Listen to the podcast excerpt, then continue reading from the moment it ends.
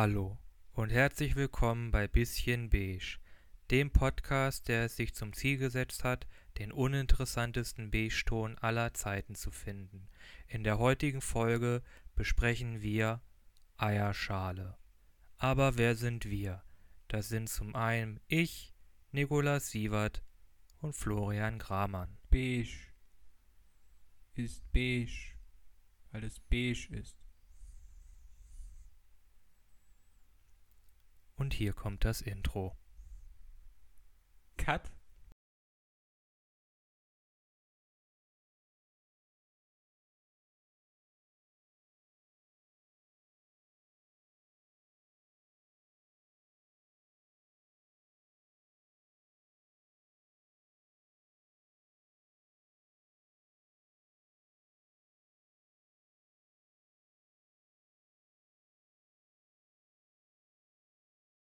In diesem Emotionston werden wir jetzt die ganze Folge besprechen.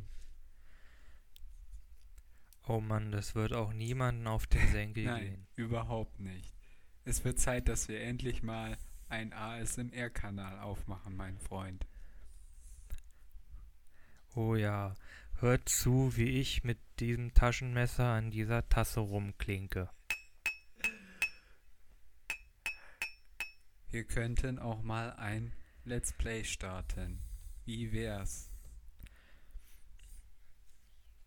Na klar, ich habe auch schon das perfekte Spiel. Spider Rope Hero Ninja Rope Hero City. Das klingt doch super. Lass loslegen. Okay. ja, ich glaube auch. Puh, der, das, äh, ja. Gut. Ja. Nein, herzlich willkommen. Heute ein spannenderes Thema als die Farbe Eierschale. Ja, genau. Sehr viel spannender, würde ich sagen. Äh, denn wer diesen Podcast schon eine Weile verfolgt, wir beide große Herr der Mm. Ringe-Fans. Und natürlich ist da ja eine Kleinigkeit in den letzten Wochen Mhm. passiert. Ein Ring, sie zu knechten, Ah. sie alle zu finden, ins Ja, Dunkel noch- zu treiben Noch, und noch nicht. zu binden. noch nicht ganz, ja, aber fast. aber ja, das fast. stimmt.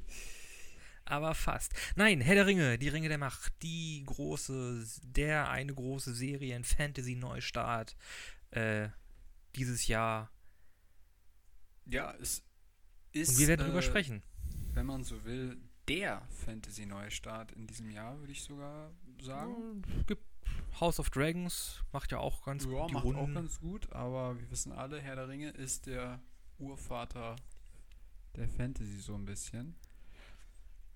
Ja, aber ich finde den, find den Kontrast irgendwie ganz cool. Irgendwie, du hast so das Game of Thrones Universum, wo jemand sagt, oh, Majestät, ihr könnt eure Tochter nicht an diesen Typen, äh, an diesen adligen verheiraten. Er ist bekannt als der Tochter weg. Bumser. okay. Und dann hast du auf der anderen Seite das Herr der Ringe-Universum, wo dann einfach jemand sagt, ach, heute ist so ein schöner Tag, ich gehe zu meinem Nachbarn Herrn Elb und singe ihm das neue Lied vor, das ich mir heute ausgedacht habe. Tralalalalala. Ja, gut. Und dann am Ende ein bisschen sauer. Oh, ein bisschen Sauron. ähm, Nee, großer Kontrast. ja, klar, großer Kontrast. Äh, vielleicht kommen wir zu einem Vergleich äh, zum Ende hin oder später noch. Äh, erstmal, äh, Ja, wir haben jetzt beide, soweit ich weiß, oder ich habe zumindest die ersten vier Folgen gesehen. Die sind ja auch jetzt raus. Morgen kommt dann die fünfte, soweit ich weiß, ne? Genau, ich auch. Und das ist ja jetzt schon Halbzeit. Also die erste Staffel hat nur acht Ach so, Folgen. ich dachte, sie hätte zehn, hatte ich die ganze Zeit im Kopf. nee, nee, ah, nee, schon nee. Halbzeit. Okay, sollen acht dann sein. kann, okay. Okay, also definitiv hattest du recht mit dem Argument, sie werden das auf jeden Fall ausschlachten, im Sinne von, sie werden auf jeden Fall noch sehr, sehr, sehr, sehr viel mehr zeigen. Davon bin ich jetzt auch felsenfest von überzeugt. Weil das, was sie erzählen wollen, ich glaube, das schaffen sie schlichtweg nicht in dem Tempo, wie sie es erzählen. Ähm, Ja, definitiv. Genau. Also das heißt, wir werden höchstwahrscheinlich noch sehr, sehr, sehr, sehr viel mehr Content bekommen und ich glaube auch, wie du richtig erkannt hast, es läuft auf darauf hinaus, dass man ähm, ja an die Herr der Ringe Filme anknüpft, zumindest an diese erste große Schlacht gegen Sauron äh, mit dem Bündnis zwischen Elben und Menschen. Genau. Hier vielleicht nochmal ganz kurz der Hinweis. diese Folge wird hart gespoilert. Wenn ihr nichts dazu hören wollt, schaltet jetzt ab. Ja. Bumm. Denn jetzt wird wirklich hart ge, gespoilert und hast du Genau. nicht gesehen.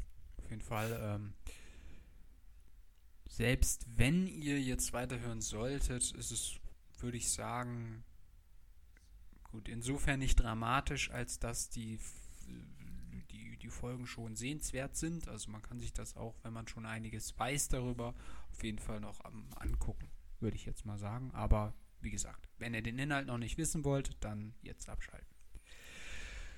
Gut, also, äh, vielleicht ganz kurz. Erstes Blitzlicht. Wie war dein Eindruck von diesen Folgen, die du jetzt gesehen hast? Okay, wo fange ich am besten? Also es gibt einige Sachen, die gefallen mir sehr gut und es gibt Sachen, die gefallen mir eher Vielleicht nicht erstmal, so wie, so, wie ist so dein Bauchgefühl? Äh, ganz, also ganz runtergebrochen. Ähm, boah, das ist halt, ah, das wird jetzt schon schwierig. Also ich glaube, das wird ganz gut, aber mit einem großen Haken. Es ist halt, also, nein, okay, scheiße. Wie fange ich es am besten an? Ich würde sagen, im Großen und Ganzen gefällt es mir sehr gut. Ähm, vor allem optisch. Ich würde sagen, die Serie hat einen Großteil der, des Plastiklooks äh, umschifft. Haha, Mhm. Schiffe. Ähm, wobei ich sagen muss, dass einige Design-Sachen, ja, gefallen mir, oder Casting-Entscheidungen finde ich ein bisschen komisch. Ähm, ich finde einige der, der Ka äh, nicht der Casting, der, der Charakterdarstellung ein bisschen ja, nicht so gut. Und ich muss sagen, das Tempo, das ist sehr gediegen. Mhm. Also es, ja. Was mir sehr gut, äh, was mir sehr gut gefällt, sind ähm, halt so größtenteils so Charaktermomente. Irgendwie, es gibt da ein Gespräch zwischen Durin und Elrond, äh, relativ, ich glaube, in der ersten oder zweiten Folge. Das fand ich sehr gut. Äh, ich mag die, die Haarfüße, also die, die Proto-Hobbits, gefallen mir auch sehr gut. Äh, aber ich muss sagen, ich habe auch noch ein großes Problem mit der Charakterisierung von Galadriel, welche ja so ein bisschen als die Hauptfigur eine der wichtigen oder die wichtigste Hauptfigur ist, die uns ja durch diese Story ähm, durchführt. Mhm. Also, ähm, vielleicht dann, oder, ja. Für mich war es so, dass äh, eigentlich habe ich insgesamt auch ein positives Gefühl. Also, das ist auf jeden Fall, wie du mal neulich meintest, ist auf jeden Fall eine der besseren Adaptionen. Ich muss aber auch dazu Hm. sagen, dass ich jetzt die Bücher äh, oder die Skripte dahinter nicht kenne. Also, das heißt, ich habe da jetzt keinen Buch-Film-Vergleich oder Serienvergleich an der Stelle. Was mir wieder mal aufgefallen ist, ist ähm, die Qualität äh, insofern, als dass ich mir gedacht habe, mein Gott, sowas hätte man früher ausschließlich nur im Kino sehen können. Ähm, Hm, hm. Gibt ein paar sehr schöne Bilder Ja. in, also das auf jeden Fall. in der ganzen Summe. Aber halt auch, aber auch so ein paar Sachen, wo ich sage, hm, also vor allem in an, der Anfang, wo sie dann gegen diesen komischen Troll in der Eishöhle kämpfen, das sieht irgendwie sehr Marvel-Action Flippy-Dippy-mäßig aus. Oder ist so inszeniert. Ja, Ich weiß nicht, das habe ich, das habe ich nicht so hart gefeiert. Ja, das war auch so ein bisschen, hm, ja, okay. Ähm, hat man natürlich auch direkt in der ersten Folge einige der Haupt- oder, äh, Quatsch, ja doch, einige der Hauptszenen, die man in den Trailer gesehen hat, hat man dann quasi damit schon abgehakt gehabt. Auch wieder da für mich das Gefühl, okay, da kommt jetzt noch wesentlich mehr, von dem ich jetzt noch nicht weiß. Das fand ich sehr gut. Ähm, Genau, also was ich eigentlich nur sagen wollte, jetzt um den einen Punkt noch zum Ende zu bringen, ähm, ich hadere immer noch, immer wieder mit dem, was Netflix und Co. anrichten. Also ich denke mir immer so, klar, das ist jetzt eine super Serie, keine Frage. Ähm, aber dieses optische und diese, dieses unheimliche Geld, was da reinfließt, das würde ich gerne doch lieber auch im Kino erleben können. Ähm, Äh, Kino stirbt Ich aus. weiß es nicht. Aber ich finde es, ähm, ja, ich weiß nicht, ich finde das irgendwie ein bisschen schwierig. Aber gut, das ist ein anderes Thema. Ähm, ja, genau. Also insgesamt habe ich auch ein positives Gefühl. Äh, es gab tatsächlich auch ein, zwei storytechnische Überraschungen, mit denen habe ich jetzt erstmal noch nicht so sehr gerechnet. Ich, wie gesagt, kann, kenne jetzt aber auch nicht so mega diese Hintergrundstory. Von daher war mir das jetzt nicht bewusst oder dass, dass das so passiert oder abläuft. Ähm, aber bleiben wir mal bei Galadriel, weil du hast es direkt angesprochen und es ist ja wohl ziemlich offensichtlich, dass sie so den, den Hauptpart einnimmt, ne? In diesem, in diesem ganzen, ja, in dieser ganzen Serie. Genau, also sie, sie, sie ist auf jeden Fall der Charakter, der am meisten storytechnisch in, Be in Bewegung setzen Mhm. wird. Und schon in Bewegung gesetzt hat, würde ich Also sagen. Ne? Und auch, ja, jetzt im Laufe der, der Folgen, die jetzt schon rausgekommen sind, auch in Bewegung gesetzt hat. Gibt natürlich noch andere Kandidaten, die auch schon vorgekommen sind, aber momentan ist so Galadriel der Charakter, da passiert irgendwie am meisten gerade, am, meisten Wichtiges irgendwie für die, für die generelle Mhm. Story. Und du haderst so ein bisschen Mhm. mit ihr, oder? Ja, ich finde, also ich, also, also, ja, gut, wie macht man das denn? Also Galadriel in der Serie ist halt extrem stoisch Hm. geschrieben, dargestellt, auch von der Schauspielerin.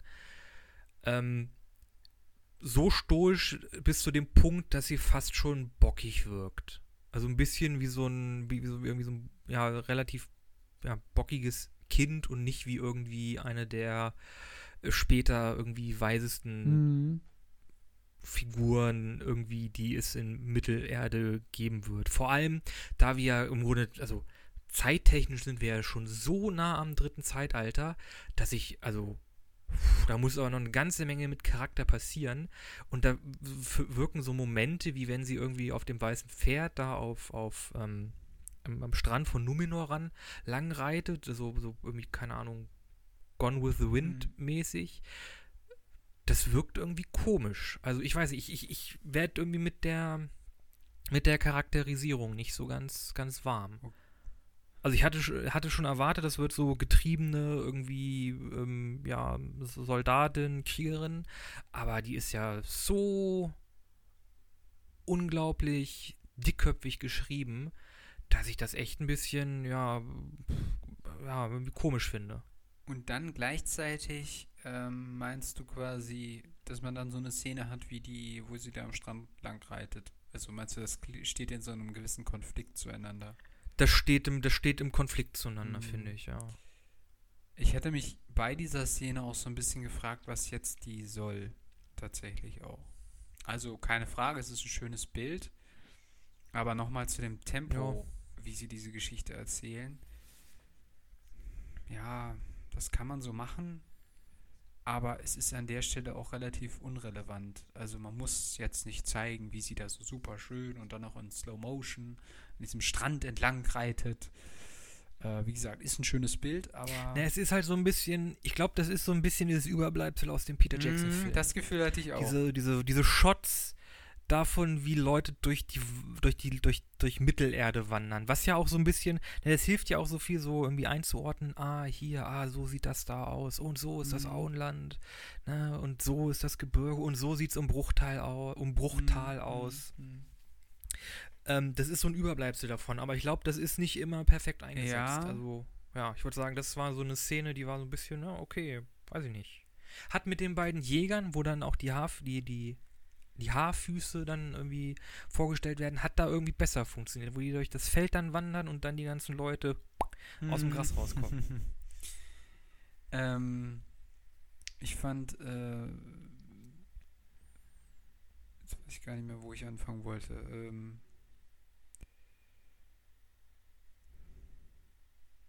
Gedanken sortieren. Galadriel, ja. Okay. Die, In Hm? Sa- Ja. Sag ruhig, sag Okay. ruhig, was du sagen wolltest. Ich, äh, die Intro-Sequenz finde ich übrigens ganz cool. Das ist ein bisschen abstrakt. Das ist äh, Sand, der so auf Metallplatten so magnetisiert wird. Also das ist ne? jetzt so mehr so ein Fun-Fact.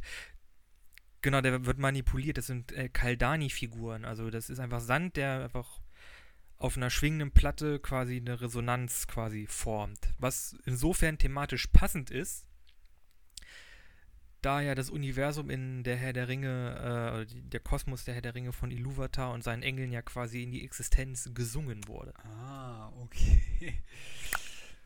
Okay, das muss man aber auch wissen. Was ich ein bisschen schade fand, ist, dass sie nicht die Schrift beibehalten haben. Bei äh, Die Ringe der Macht am Ende kommt ja quasi der Titel der Serie und da haben sie nicht diese Herr der Ringe Schrift benutzt. Sie haben sie ein bisschen glatter gemacht. Ja, haben sie aber, glaube ich, nicht das Copyright für. Ach, Ich glaube, das liegt noch bei, bei Okay, Warner ja, Brothers. Gut, okay. Das ist ja eine Amazon Studios Okay, ja, Produktion. gut. Hm, okay. Gut, dann liegt das daran. Äh, ja, Galadriel, ein bisschen bockig. Ich muss auch sagen, also ich bin wirklich dann auch gespannt, wie sie diesen Switch schaffen wollen zu dieser ziemlich weisen Frau, die auch sehr zurückhaltend ist, die gelernt hat, über Gedanken mit den Menschen zu kommunizieren. Ähm, und von dieser total, ja, aufgebrachten Kriegerfrau irgendwie, die irgendwie die ganze Zeit immer noch in so einem Rachemodus ist äh, und auch irgendwie äh, nicht so richtig, ja, die kommt auch teilweise nicht so richtig zur Ruhe, weil eigentlich müsste ihr doch klar sein, dass es intelligenter ist, bestimmte Personen von sich zu überzeugen, anstatt die ganze Zeit gegen sie zu schießen, in Anführungszeichen. Ne? Ähm, ja,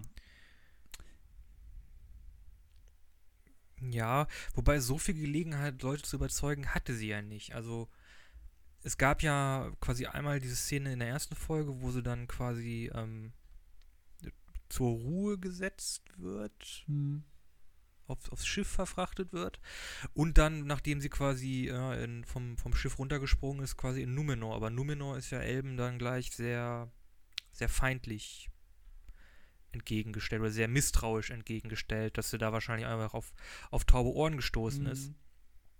Aber da man halt wirklich nur diese beiden Momente hat, diese beiden Momente hat, da wir als Zuschauer nur diese beiden Momente hatten, ähm, und Galadriel quasi in beiden Situationen quasi nur sagen konnte, ja, hier irgendwie bockig, bockig und keiner hört ihr zu und dann ist sie ein bisschen am Verzweifeln. Ja, weiß ich nicht, kam also ich weiß nicht, irgendwie, hm, kam mir das ein bisschen, ein bisschen, das tut dem Charakter irgendwie nicht, nicht Mhm. gut. Der Charakterisierung nicht gut. Hm. Ja, ähm, werden wir mal ein bisschen konkreter. Also, ähm, wir haben eine Galadriel, die ja im Grunde genommen auf der Suche ist nach Sauron, der sich anscheinend nach dem Fall von Morgoth, also dem tatsächlichen Sauron. Oberbösewicht, der, der schon lange nicht mehr existent ist äh, während der Herr der Ringe oder zumindest nicht relevant ist. Genau, also es geht darum, dass sie Sauron um Teufel komm raus finden will und die Elben, die sie begleiten, ähm, wollen eigentlich jetzt die ganze Sache auf sich beruhen lassen oder zumindest abschließen. Sauron und seine Gefährten und, und, und, und seine Mitstreiter, also die Orks vor allem, sind geschlagen und damit ist die Sache quasi erledigt.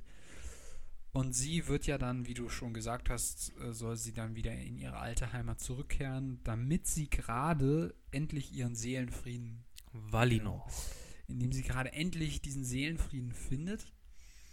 Und ähm, äh, sie ist aber, äh, dann hat sie so einen Moment auf dem Schiff, wo sie sich irgendwie entscheiden muss zwischen ihrer Bestimmung gegenüber ihrem Bruder und ihrer Möglichkeit, äh, nach Valinor zu kommen. Und sie entscheidet sich dann für das Schwert des Bruders und damit auch für diese ähm, Aufgabe, für die sie sich selber irgendwie verantwortlich sieht. Und macht dann den total riskanten Schritt, einfach ins offene Meer zu springen. Äh, Ja, wie weit kann das schon sein? Wie ein ja, genau. als, als Elb schwimmt man das schon mal weg. Man kann ja auch auf ja, gut. Die paar Jahre, die ich dadurch verliere, dass ich jetzt hier einmal durchziehe und über, über, über den Atlantik rüber schwimm- schwimme, das schaffe ich. Ähm, genau, also das passiert dann, dann wird sie plötzlich aufgegabelt von Schiffbrüchigen, wo zufälligerweise der angebliche Nachfahre der König von den Südlanden ist. Die Südlanden sind nichts Genau, Halbrand Genau, heißt äh, er. Die sind, genau, das äh, spätere Mordor ist das im Grunde genommen.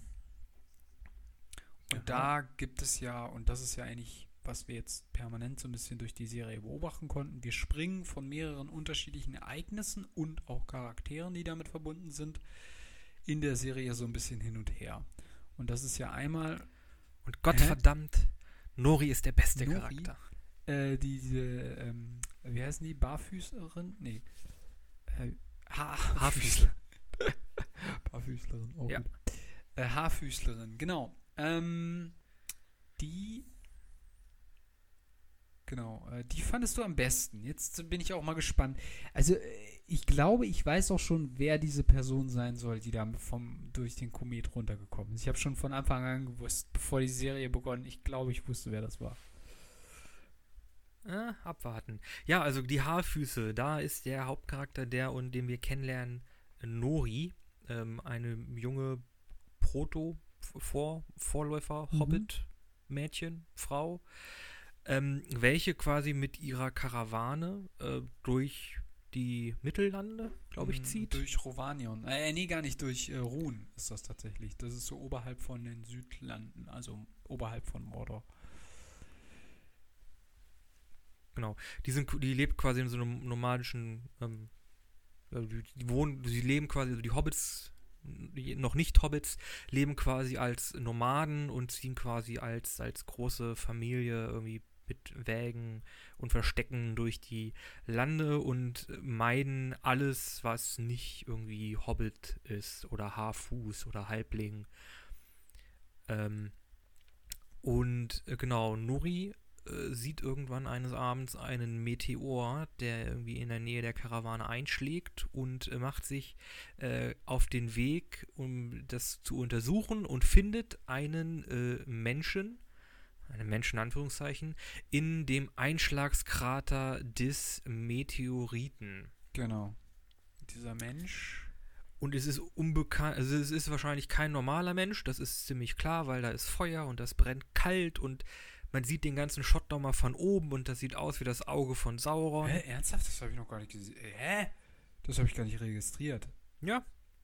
Es gibt da so ein, so ein, wie der, die Person wacht auf und dann zieht sich das ganze Feuer zusammen.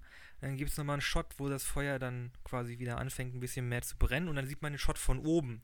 Und so wie das Feuer sich da reinzieht und dann eine große runde Krater, wo dann die Person drauf liegt. Mit der Person, die ist dann quasi die Pupille. Das sieht aus wie das Auge von Sauron. Äh. Okay, das habe ich gar nicht gesehen. Okay, das ist mir wirklich durchgerutscht. Ne.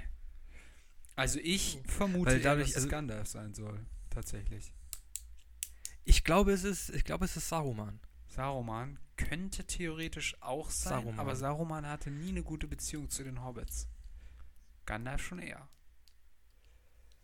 Aber Saruman, aber aber, es stimmt natürlich, Saruman ist der erste Zauberer. Saruman war der erste der Zauberer, der, der nach Mittelerde gekommen ist. Und auch die Szene mit den, mit den, mit den Glühwürmchen, wie er irgendwie mit denen spricht, das ist ja so ein bisschen so. Ah, Saruman war ja auch irgendwie der Zauberer der Kunst und des Gesangs. Ja, also, aber wir, kennen, ja auch die Szenen, wo Gandalf genauso mit denen sprechen kann. Ne? Also ich bin mir da unsicher, weil Gandalf hatte ja, also wenn du dich an seine Worte erinnerst, ich bin die geheime, äh, die geheime Flamme Arnors. Ähm, also ich kann mir, und Gandalf ist ja später auch ein Ringträger. Ne? Also ich kann mir vorstellen, dass er irgendwann in den Kontakt mit Elben tritt und dann auch den einen Ring der Elben bekommen wird. Ähm, aber ich bin mir nicht zu 100% sicher. den, ja. Also, ja. Also den einen Ring, äh, soweit ich weiß, die drei Ringe der Elben bekommen einmal Galadriel, den anderen bekommt Gil-galad, gibt den nach dem Tod, geht der dann an Elrond über und den dritten Ring bekommt meiner Erinnerung nach Gandalf.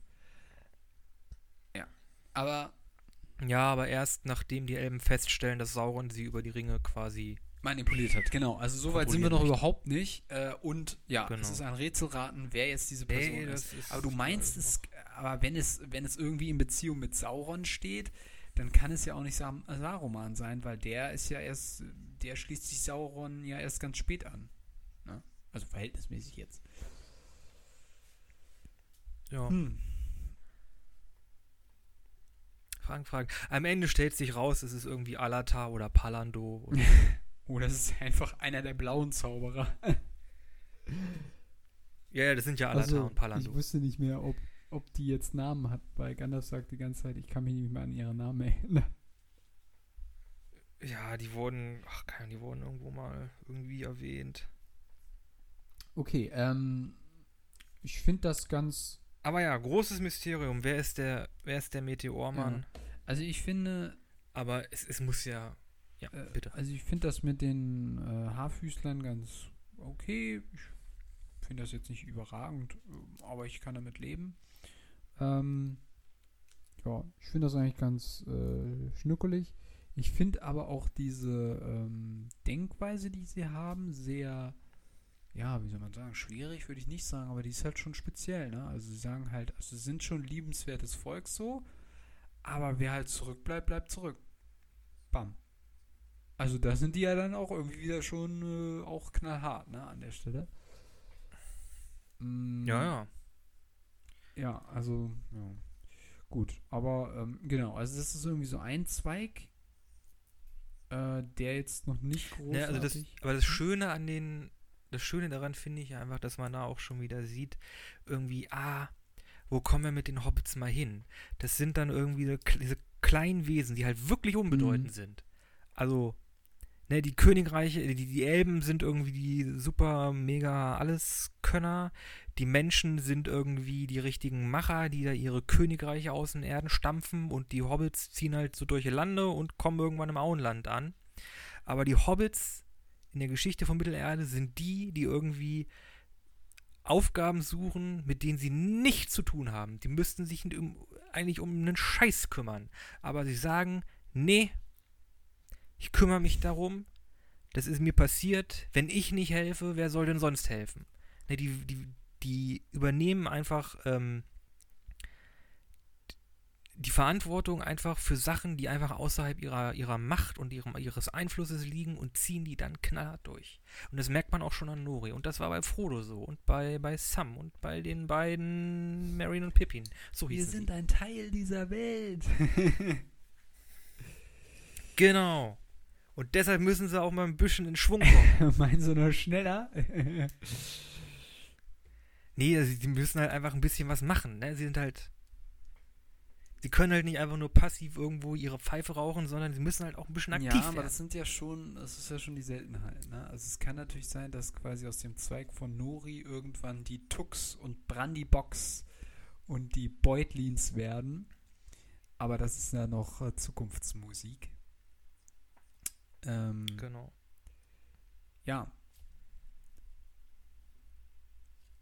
Dann gibt es ja noch äh, den relativ großen Zweig mit ähm, Elrond und äh, Durin, äh, wo es dann, und das ist tatsächlich äh, das, was uns hauptsächlich auch interessieren sollte, weil wir wissen, Celebrimbor hat ja die äh, Ringe der Macht geschmiedet. Das heißt, er, er oder sein Vorhaben, was auch immer sie jetzt in Lindon da bauen, wird in jedem Fall mit den Ringen zu tun haben. Und von daher ist dieser Zweig Ja, nicht, also- zu, äh, nicht zu vernachlässigen von der Aufmerksamkeit her. Also, genau, es geht ja quasi schon damit los, dass er halt Leute, also schon, ich glaube in der ersten Folge oder in der zweiten Folge, dass er einfach, dass er eine Schmiede bauen möchte, Ja, so ein Turm, ne? um eben die Ringe in Turm, genau, der auf dessen, äh, dessen Spitze dann eine, wie die mächtigste oder eine, die, äh, eine, eine Schmiede steht, die irgendwie, mit der er dann quasi die Ringe der Macht herstellen kann. Also das ist ja quasi schon mitten im Plot drin. Deshalb glaube ich auch, Sauron, der ist schon unterwegs. Der Celebrimbor ist ja nicht von alleine drauf gekommen. Der ist schon unter den... Sauron ist wahrscheinlich schon irgendwo in Lindon unterwegs. Tja, das ist die Frage, ne? Ähm, also ich, was ich mir halt immer die Frage stelle, wie ist er in Kontakt mit Celebrimbor getreten und wie konnte er als in Anführungszeichen völlig Fremder ihn davon überzeugen? Also den Move möchte ich noch sehen. Also, äh, also interessiert mich, wie sie das umgesetzt haben, sagen wir es mal so. Aber da sind wir ja noch nicht. Ähm, die Beziehung zwischen Durin und Elrond wie, du fandst die äh, eigentlich ganz gut, soweit ich dich verstanden habe. Ich muss ganz kurz sagen, ich habe ein bisschen ein Problem damit, dass die El äh, Elben nur so Kurzhaarschnitte haben. Ich finde, das passt irgendwie teilweise nicht zu denen, aber. Ja, ich muss auch sagen, die Optik der Elben ist ein bisschen. ist sehr wahlweise. Die ist, so. die ist sehr anders zu dem Film. Die sind sehr, die sind sehr faltig. Äh, Vor allem die Männer sind relativ faltig, haben genau diese Kurzhaarschnitte. Ähm, und das ist halt ein sehr starker Kontrast zu allem, was wir, zu den Elben, die wir quasi im Film gesehen haben. Die waren ja sehr, hatten lange Haare, hatten irgendwie sehr delikate Gesichtszüge. Äh, das ist schon, das ist schon sehr, sehr anders. Aber so wirken sie halt älter irgendwie. Hm. Also halt wirklich wie irgendwie, keine Ahnung, die G. Gallert, der war wahrscheinlich, der war halt von Anfang an dabei. Hm. Ja, wenn man das auch hört, was Elrond erzählt, dass dieser Eregion, also quasi sein Vater, dass der irgendwie so ein ja, halber Gott war irgendwie. Ähm, ja, genau. Aber äh, wie gefällt dir denn jetzt die Beziehung zwischen den beiden? Weil äh, ich wusste gar nicht, dass die in irgendeiner größeren Beziehung waren oder dass halt Elrond äh, irgendwie Durin kannte. Das war mir gar nicht äh, bewusst. Äh, war mir auch so nicht bewusst. Weiß ich auch nicht, ob sich die Serie das ausgedacht hat oder nicht. Aber ich finde da, also vor allem zwischen dieser Beziehung zwischen Durin und, und Elrond, sieht man halt so richtig schön diese unterschiedlichen Lebensarten, die diese beiden, die diese Völker in Mittel, oder diese unterschiedlichen Lebensarten in Mittelerde oder im Fantasy-Genre generell, wenn die aufeinandertreffen. Es gibt ja ganz früh diese Szene so, oh, irgendwie 20 Jahre hast du dich nicht blicken lassen, ich habe ein halbes Leben gelebt und das ist ja für dich irgendwie nur ein Augenschlag, aber für mich halt ein halbes Leben. Und diese Momente, die finde ich halt geil. Hm. Da merkt man halt so richtig, oh, jetzt sind wir wirklich tief im Fantasy-Genre drin. Ich fand das auch so lustig. Ähm, das war ja fast so ein Running Gag von wegen, ähm, ah, wenn wir hier auf Durin treffen, er wird uns mit prasselnden Kaminen feuern. Ein Fest wird er für uns abhalten. Und dann hat man so genau diese mürrische, misstrauische Art der Zwerge so. Und ich finde es auch gut, dass man jetzt mal wirklich richtig Zwerge sieht. Mhm. Ne? Nicht Das nur ist ihnen besser die, gelungen, ja. Genau, nicht nur irgendwie hier die 13 Zwerge oder die 12 Zwerge und Bilbo oder hier äh, Gimli in der, bei den Gefährten, sondern man sieht halt wirklich mal, man sieht Khazad-dûm zu seiner Prachtzeit. Äh, es laufen lauter Zwerge rum. Man sieht auch dann dieses Bestattungsritual der Zwerge, wo dann, ähm, oh Gott, wie heißt sie? Äh, Prinzessin Sia? Äh, die Sina? Frau von Durin, meinst du? Ja. Aber ist das schon das Bestattung? War das. Ich dachte, sie hätte gesungen, damit die anderen überleben.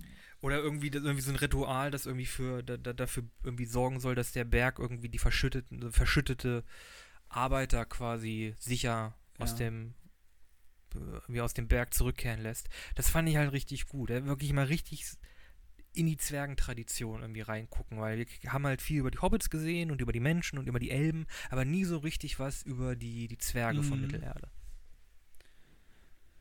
Ja, das Tolle ist ja. Wobei da auch so ein paar komische Sachen dabei sind. okay. Also da kommen ja irgendwann so zwei Zwergenwachen an, irgendwie auf Elrond und dann klappt dem einen auf einmal so der Helm auf. Hm? Hey, dir fallen immer Dinge auf. Ja. Mein Gott, wie dolle guckst du dazu? Äh, das ist mir gar nicht. Äh, Habe ich gelernt. Also, es ist mir ist auch durchgerutscht, muss ich sagen. Ich weiß nur noch, dass sie ihn da angerempelt haben, so ein bisschen mürrisch. Ähm, Hast dich verirrt, Ape? Oder so ähnlich. Was ich ein bisschen Genau, so komisch komischen fand, Klapp, was ich ein bisschen komisch fand, er hat ja quasi dieses komische Ritualspiel da gefordert, wo man halt diese Steine zerschmettern muss. Äh, und eigentlich müsste er dann rausgeschmissen werden, aber dann geht er doch ein und aus, weil irgendwie Best Friends so Buddies. Ja, weil Durin ihn, verz weil Durin ihm verziehen hat. ja, und Er war halt, Durin war halt ein bisschen bockig und er wollte sich halt, wollte halt, dass Elrond sich entschuldigt. ist halt so ein bisschen inkonsequent. Aber okay. Ja, da bin ich immer, da bin ich jetzt mal der Pingelkopf. Aber gut. was ist, was ist ein, was ist ein Duell unter Freunden? Ja. Ähm, ich hätte mich auch gefragt, äh, weil ja äh, Elben äh, es gibt ja dieses in, äh, weiß gar nicht, ist das Teil 3, wo äh, sich da dann ähm, hier Gimli und äh, Legolas gegenseitig betrinken. Und ich hatte schon fast Mhm. gedacht, oh nein, vielleicht hält Elrond durch seine elfischen Kräfte oder Lebensstärke viel länger durch als Durin.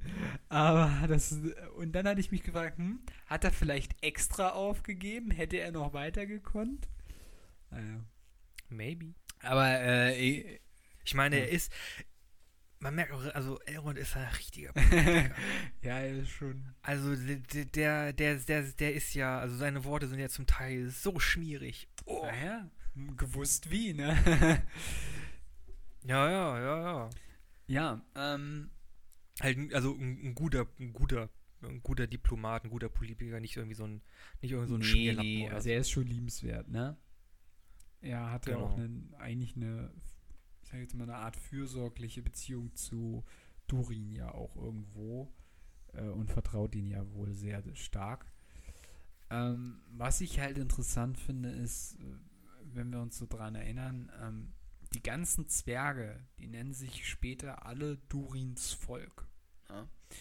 Also nicht irgendwie Thorin oder äh, wie die andere äh, Zwergenlinie da heißt, sondern wirklich Durins Volk. Und damit haben wir ja wirklich den Urvater der Zwerge, obwohl ja der natürlich auch einen Vater hat. Ähm, Ich glaube aber, das ist, aber- das ist aber mehr so ein monarchisches Ding, dass irgendwie der Name des ersten Zwerges irgendwie. ja, kann sein. Da hat man halt irgendwie Durin, Durin den 150. oder so. Ah, bin ich nicht so ganz sicher. Ich meine, er ist ja, glaube ich, auch, ich glaube, er ist ja Durin der Vierte oder der Sechste oder Achso, so. ich dachte, das wäre wirklich er, also er wäre der Urvater. Naja, ist auch egal. Auf jeden Fall, was wir in der Serie erfahren, ist, dass sie zum ersten Mal Mithril gefunden haben. Das besondere Metall aus Mittelerde, was ja unheimlich stark ist. Also in eurer elbischen Sprache sollte man das Zeug Mitrol nennen. Äh, nicht ganz richtig. Ja, Mithril. genau. Ähm, fand ich tatsächlich interessant und ich glaube mittlerweile, dass äh, Sauron es sein wird, der den Balrog in den Minen von Khazad-dûm erweckt. Weil wir, es gibt ja aus dem Trailer diese eine Szene, wo er da, Das, das weiß ich ich gar glaube nicht. doch, also es gibt diese eine Szene, Ich glaube, der ist einfach, ich, ich glaube, der, der ist einfach schon da unten, weil die Balrogs, das sind ja quasi wie Gandalf, das sind ja so niedere Engel.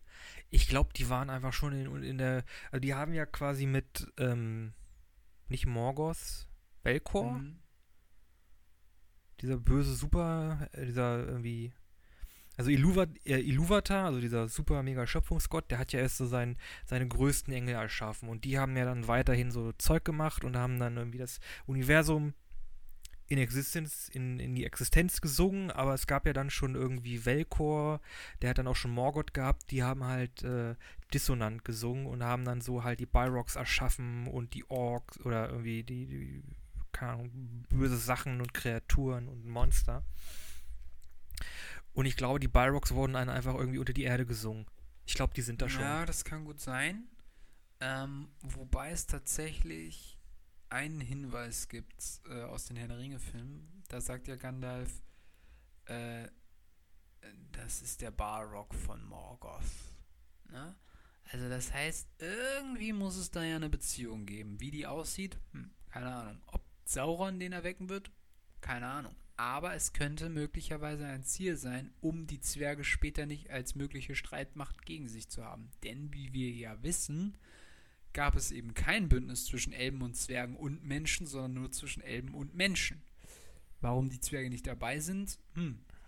Aber kann auch sein, dass sie sich einfach mürrisch wieder in ihre Minen verzogen haben, aber das wissen wir halt alles nicht.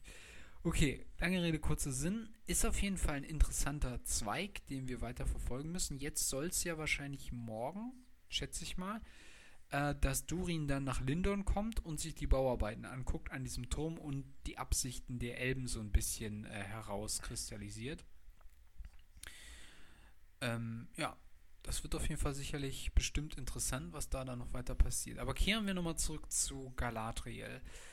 Äh, ich muss ja sagen, ich war wieder sehr beeindruckt von Numenor. Ich mag ja generell die Menschen in, ähm, in, äh, in, in der Herr der Ringe. Die Schiffe. Und Oh, die die Bauart und dieses, diese Architektur. Es ist einfach mm, schon nice. Geil. Und wir sehen auch irgendwie, der, der Palast von Numenor sieht halt einfach aus wie, äh, äh, wie Gondor. Mhm. Ja, ja. Irgendwie mit dieser großen, mit dieser Fluke irgendwie vorne, wo da halt dann Wasser rausrennt, dann bei Gondor nicht. Und dann halt auch irgendwie doch auch so ein bisschen ihren eigenen Stil mit dieser Sonne und so, ne? Und dann halt diese Köppe, die man dann am Anfang Genau. sieht, wenn sie da mit ihrem Schiff da reinsegeln und so. Und ähm, das ist schon irgendwie wieder stark gemacht. Und ich weiß nicht, wie du es empfunden hast. Ich muss sagen, ich fand das CGI an der Stelle sehr gut. Weiß natürlich nicht, wie Es sah sehr gut aus. Also ich würde auch generell sagen, einstellungstechnisch, also CGI-technisch, wie gesagt, ich glaube, die, die Serie hat den größten Teil des Plastik-Looks umschifft. Es gibt natürlich irgendwie hier und da immer mal einen Shot, wo man sagt, ah, hätte jetzt besser sein können. okay, da war jetzt die Zeit, da, ist, da war jetzt wahrscheinlich die Zeit zu knapp oder der Praktikant hat irgendwie, keine Ahnung, nur einen Tag bekommen, um daran Mhm. zu arbeiten. Aber gro im Großen und Ganzen sieht das schon sehr, sehr gut aus. ja. Und wir lernen zwei neue Charaktere kennen, zwei Mhm, wichtige von Charaktere, denen wir nichts nämlich wussten Elendil. wirklich eine Überraschung waren, so ein bisschen, ne? Genau, nämlich Elendil und Isildur.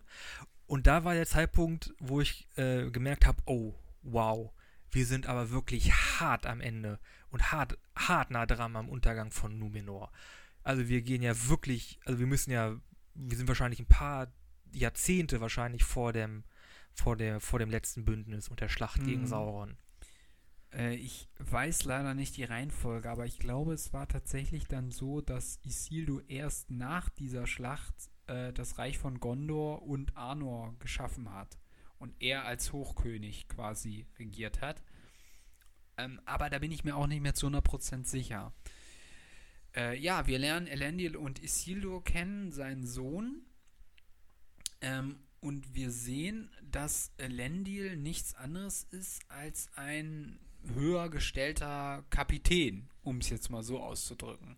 Was ich tatsächlich gar nicht so Genau. äh, gedacht hätte, wenn man daran denkt, wie, ähm, ja, wie groß seine Stellung in diesem Krieg ist, äh, mit seiner Rüstung und so weiter. Also wenn man ihn wirklich da in, der, in dieser Schlacht sieht, denkt man wirklich, Mann, oh Mann. Äh, Das heißt, wir werden da noch die ganze Geschichte von Elendil und Isildur erleben, wie sie als Könige und Hochkönige äh, von Gondor und so weiter ähm, da an Land äh, auf Mittelerde stoßen. Und ich nehme mal schwer an, dass ähm, ja, Numenor untergehen wird und dementsprechend dann auch das ganze Volk von Numenor äh, auf auch schon. Mittelerde dann ihre neue Heimat finden muss. Genau, also wir wissen ja quasi, also in der, die, in der vierten Folge, so die letzten Szenen, ist halt der Aufruf, wer meldet sich freiwillig für eine Expedition von Numenor aus Richtung Mittelerde. Weil es halt ein Omen gab, also der, der weiße Baum hat halt angefangen, seine Blüten zu verlieren und das ist halt äh, nach Prophezeiungen das Zeichen in Numenor, oh Mann, jetzt ist die Kacke echt am Dampfen. Ja, ja. Also sie haben ja auch äh, interessanterweise über den Palantir äh, schon erfahren oder Blick in die Zukunft äh, gerichtet, dass Numenor möglicherweise untergehen könnte. Genau. Mhm. Ja, Da bin ich natürlich auch gespannt, ob Sauron was damit zu tun hat oder ob der damit gar nichts zu tun hat und das irgendwie die, ähm, ich glaube, der hat dann die tun. Valar, ne? Ich glaube, Mhm. ja.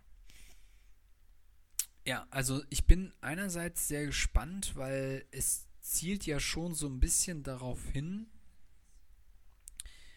dass es zu diesem Konflikt gegen Sauron kommen wird. Aber wir wissen alle, dass diese Schlacht ähm, sehr viel später stattfinden muss. Also das heißt, ähm, dieser riesige, also da muss sich noch einiges aufbauen. Ja? Die Ringe müssen noch geschmiedet werden und also da muss noch ganz schön viel passieren.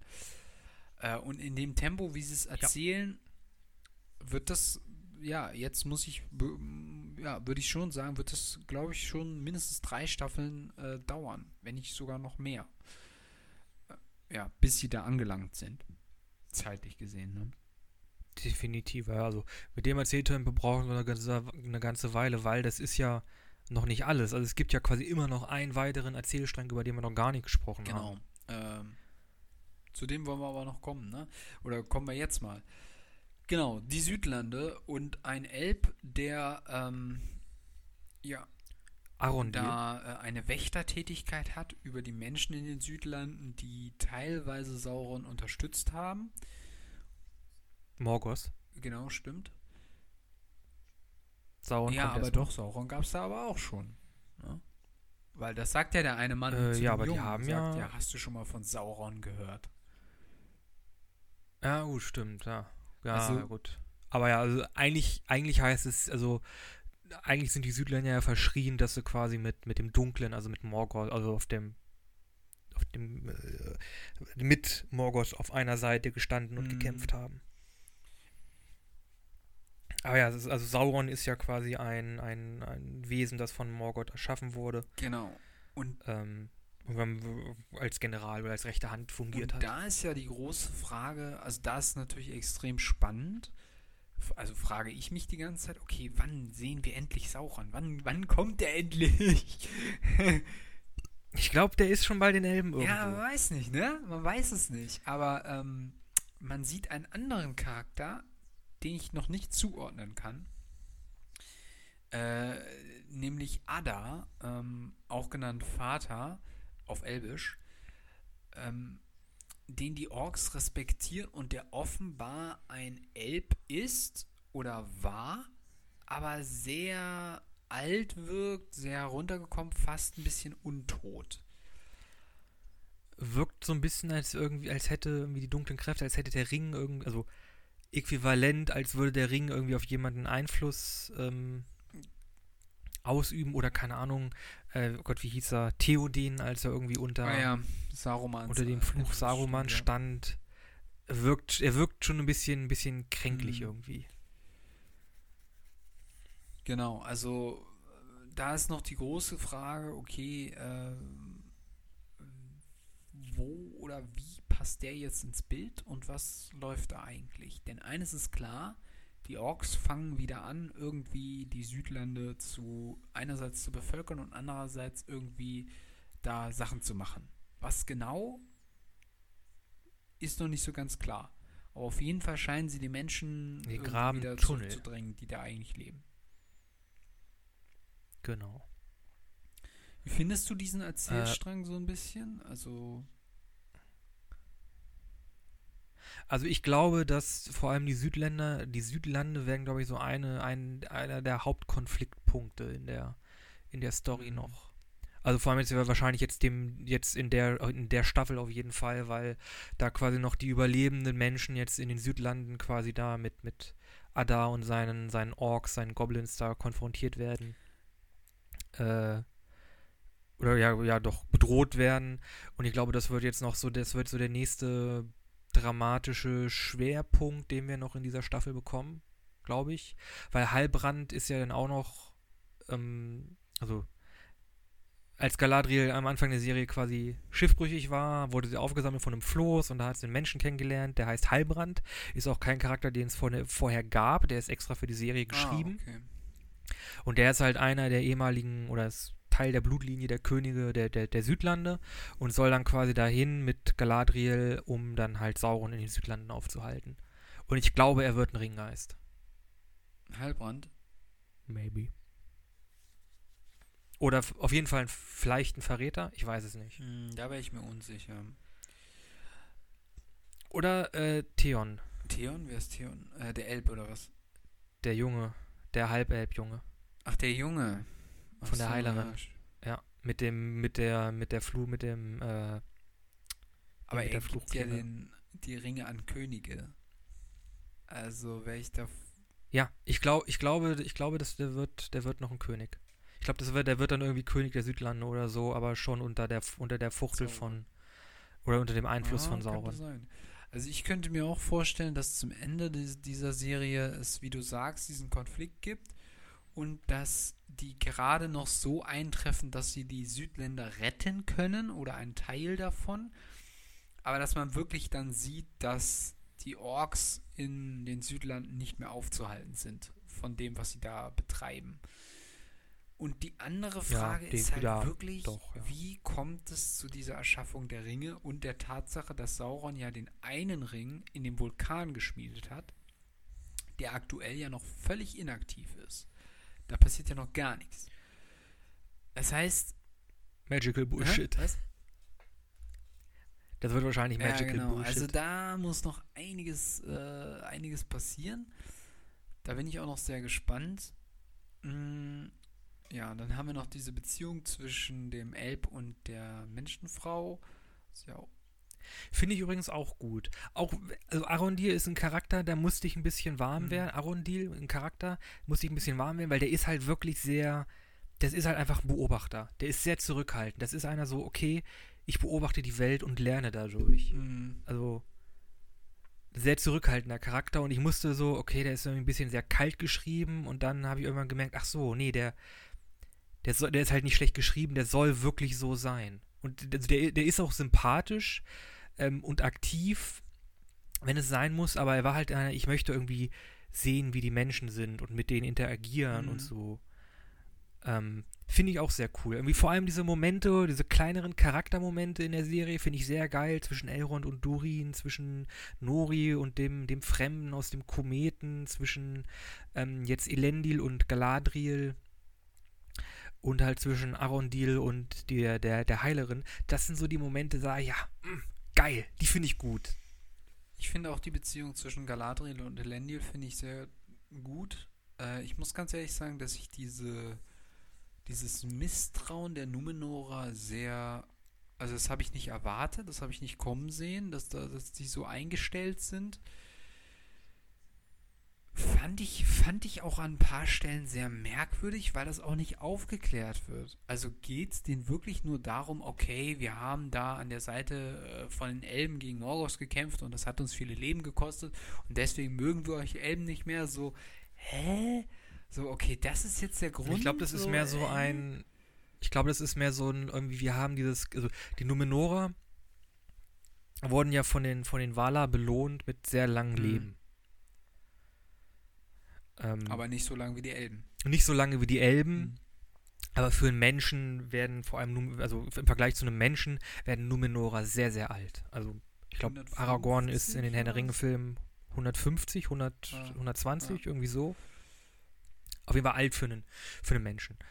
Ähm, und ich glaube, es geht mehr so darum, dass sie Angst haben, dass wenn sie sich zu sehr irgendwie einmischen oder wenn sie halt irgendwie Scheiße bauen, dass die Waller sagen, nee, komm, Geschenk zurück und dass dann deren König, Königreich irgendwie zusammenbricht. Mhm. Aber ich finde auch die Reaktion, also das fand ich halt, äh, deswegen fand ich eine Szene ganz, war auch eine Schlüsselszene irgendwie, also naja, so toll war es jetzt auch nicht, aber wo dieser Kanzler dann zu dem Volk spricht und das irgendwie auch mal wieder ein bisschen beruhigt, weil zwischenzeitlich rasten die so aus, oh mein Gott, eine Elbe ist angekommen, das Die ganze Szene fand Reich ich- äh, fand ich- schwindet, ich fand- die Szene fand ich aber auch die Elben gut. vor, was wir zu machen und zu sagen haben und so weiter. Die waren so komplett auf so einem Trip, wo ich auch so dachte, wo steigern die sich Ja. denn jetzt rein? So eine Elbe ist angekommen und die haben Angst, dass alles zusammen Und schon ist hier ne? Panik. Mhm. Und der kommt einfach so, Leute, ey, das ist eine, ja, eine genau, Elbe, irgendwie taucht der hier auf. Und ihr macht hier richtig springen. Panik. Jetzt chillt mal, kommt mal wieder runter. Wir haben viel schlimmere Scheiße durchgestanden, ne? Jetzt nehmt euch mal fünf, trinkt einen Kaffee und dann Mhm. reden wir weiter. Fand ich ja, cool, fand die ich Szene. auch gut. Ähm, aber Wobei ich dem Typ nicht der traue. Typ ist so ein bisschen, ja, weiß man Der noch nicht. Ich kann man noch nicht so ganz einschätzen. Aber ich glaube Ich sowieso nicht. er und die Der, sieht, Königin der ist zu gut angezogen. sterben, weil am Ende ist sowieso nur noch Elendil und die Isildur übrig. Also, ja. Ähm, ja, also ich fand auf jeden Fall, das war eine wichtige Szene, weil irgendwie die Leute komplett am Rad gedreht haben und irgendwie nicht mehr klar kamen. Andererseits merkt man natürlich auch, die haben echt Schiss, weil irgendwie ähm, sie wissen, dass die, dass das Eintreffen einer Elbe eine Veränderung bedeuten wird. Sie wissen nicht, wie diese Veränderung aussehen wird, aber sie wissen, dass das höchstwahrscheinlich etwas verändert und äh, Menschen sind halt so gestrickt, Veränderungen sind scheiße. Und damit kommen die halt auch irgendwie null klar. Ne? Also das ist irgendwie so das zentrale Ding bei den Numenochern. Andererseits hat man sie dann am Ende am Stolz gepackt und hat gesagt, ähm, wir müssen wieder gemeinsam irgendwie da kämpfen, wir müssen eine Expedition starten und plötzlich äh, zeigen sie dann wieder das, was man ja an den Menschen auch so kennt oder was vielleicht auch in einem anderen Moment ganz deutlich wird an dem an Theoden, der ja auch zwischenzeitlich so sagt, was schulden wir eigentlich Gondor? Warum sollten wir denen helfen? Und dann kommt das, was ich so gut finde an den Filmen oder auch an den Büchern, dass man dann doch wieder den, dass man doch sagt, am Ende des Tages sind wir halt doch auch treue Wesen, die dem jeweils anderen dann doch helfen. Wir sind skeptisch, wir haben Ängste vor Veränderungen und vor Schwierigkeiten, aber wir stehen trotzdem zusammen. Aber das ist das muss. Leben. Dem muss man sich entgegenstellen. ja, genau. Gemeinsam. Ist auch so ein kleines. Ja, gut. Nee, nein, das fange ich jetzt nicht an. Egal. Nee, ich würde auch sagen, es hat so ein bisschen irgendwie so Zweiter Welt, vor Zweiter Weltkrieg. Mm, ja, es hat irgendwie. so ein bisschen so einen westlichen Touch, ne? ne, irgendwie. Und so vor bisschen. allem, weil halt immer die Menschen des Westens und Numenor ist die westlichste Insel. Ja. Hm. Ja. Ist gut. Die Analyse der Werke von Tolkien ist nochmal ein ganz anderes Kapitel und das werden wir jetzt nicht besprechen. Ein ganz anderer Schuh. Ähm, genau, nein, aber äh, ich fand auf jeden Fall, das war sehr gut. Ich mochte an der Stelle auch wieder die Menschen, obwohl ich ja im Fantasy-Alltag ja auch gerne mal andere Völker sehe. Aber äh, da gefallen sie mir immer sehr gut. Ja, um das ganz kurz noch an der Stelle abzuschließen. Ich bin gespannt, wie es weitergeht. Ähm, ich bin insgesamt doch positiv überrascht. Ich war ja doch sehr lange Zeit sehr skeptisch gegenüber allem, was ich da so gesehen hatte, von dem Trailer-Material auch. Äh, und muss doch sagen, dass es jetzt insgesamt, denke ich, ja, wie soll man sagen, so ein bisschen diesen, äh, diesen Schatten abwerfen konnte. Ich weiß gar nicht, wie sind, hast du so ein bisschen beobachtet, wie die Reaktionen im Netz waren? Also gab wieder viele, die irgendwie geschrieben haben, äh, ist ein Desaster oder so ein Shit? Ja. Ja, oh Gott, und es ist halt richtig, es ist wirklich, also die Reaktionen des Internets sind komplett dumm. Oder also die, die Gegenreaktion, die war halt, also die war halt wirklich richtig eklig. Also da muss man nicht lange suchen und man findet wirklich ein paar, man findet wirklich Kommentare. Oh, das ist nicht mehr feierlich. Also da werden also auch wieder diese ganze Rassismus-Schiene ja, also, oder da wird gegen Leute gewettert und dann die Rassismusdebatte noch nicht mal aufgemacht, aber ja, das ist auch wieder dabei, dass sich dann Leute aufregen, äh, da haben Leute schwarze Haut bei den Hobbits, das geht aber gar nicht oder keine Ahnung. Elben können auch nicht schwarz sein. Bei Tolkien gab es irgendwie genau Beschreibung, wie die aussehen. Das ist alles scheiße. Und Zwerge können auch nicht irgendwie schwarz sein. Also wirklich der ganze Dreck im Internet. Ich muss ganz ehrlich sagen, ist da irgendwie wieder laut ja geworden. Anfangs so ein bisschen Bedenken, so, hm, ja, passt das so alles so? Aber ich muss ganz ehrlich sagen, ich finde das überhaupt nicht schlimm. Ich finde das total toll, eigentlich. Also ich finde nee. alle Charaktere, ähm, die irgendwie jetzt von Fabian Personen gespielt werden, äh, finde ich eigentlich gut. Also finde ich also gut geschauspielt. Ich finde, ich mag auch die Frau von ähm, hier Durin total. Die ist so, die ist so die liebenswert ist irgendwie. Ich weiß auch nicht. Ne? Äh, da, wo sie dann mit Elrond spricht, so, ah, ah, ja, das muss man so und so lange kochen und ja, ach, das ist hier und so. Ich weiß nicht, keine das, Ahnung. Ist, glaubst du, glaubst du, ich lüge dich Haus genau. an? Das ist, äh, das ist und dann gibt es auch wieder so einen herzlichen Moment, so, also, nee, hey, du hast dein, du hast irgendwie deinen Mann irgendwie versucht zu schützen vor einem Geheimnis, das eigentlich, hey, also ich bin halt wirklich euer Freund, ich will halt euch wirklich nichts Böses, aber ich bin dir auch nicht böse, was da du mich angelogen hast, weil du glaubst, dass du das aus den richtigen Gründen mhm. gemacht hast. Mhm. Genau, also ich, ähm, ja, also das ist zum Beispiel eine, äh, eine wirklich gute Besetzung äh, für mich. Ähm, ich fand auch diesen äh, älteren Hobbit, sage ich jetzt einfach mal, der da ja irgendwie dieser Weise ist, sage ich jetzt mal. Den fand ich auch total gut, also finde den total passend. Ähm, genau, mit dem Elb habe ich so ein bisschen gehadert wegen den, generell bei den Elben, habe ich so ein bisschen gehadert mit diesen kurzen Frisuren. Finde ich ein bisschen doof, aber ähm, kann ich auch drüber hinwegsehen. ja. Aber dass so ein Krieger oder so ein Wächter eher eine Kurzhaarfrisur hat, der ständig im Dienst ist, macht für mich ein Stück weit auch mehr Sinn. Weil du hast ja bei, ähm, äh, bei, äh, bei, bei Bruchtal auch diese Reiter mit den langen Haaren, das ist halt auch irgendwo eigentlich genau genommen ein bisschen behindernd beim Kämpfen, wenn man es jetzt mal ganz streng sieht. Mhm. Ne? Ja, ja, fliegt dir halt irgendwann in die Augen. Genau, also von daher ist es jetzt, äh, ist es für mich, äh, kann man das jetzt von der Schiene auch argumentativ vertreten, dass der Typ kurze Haare hat.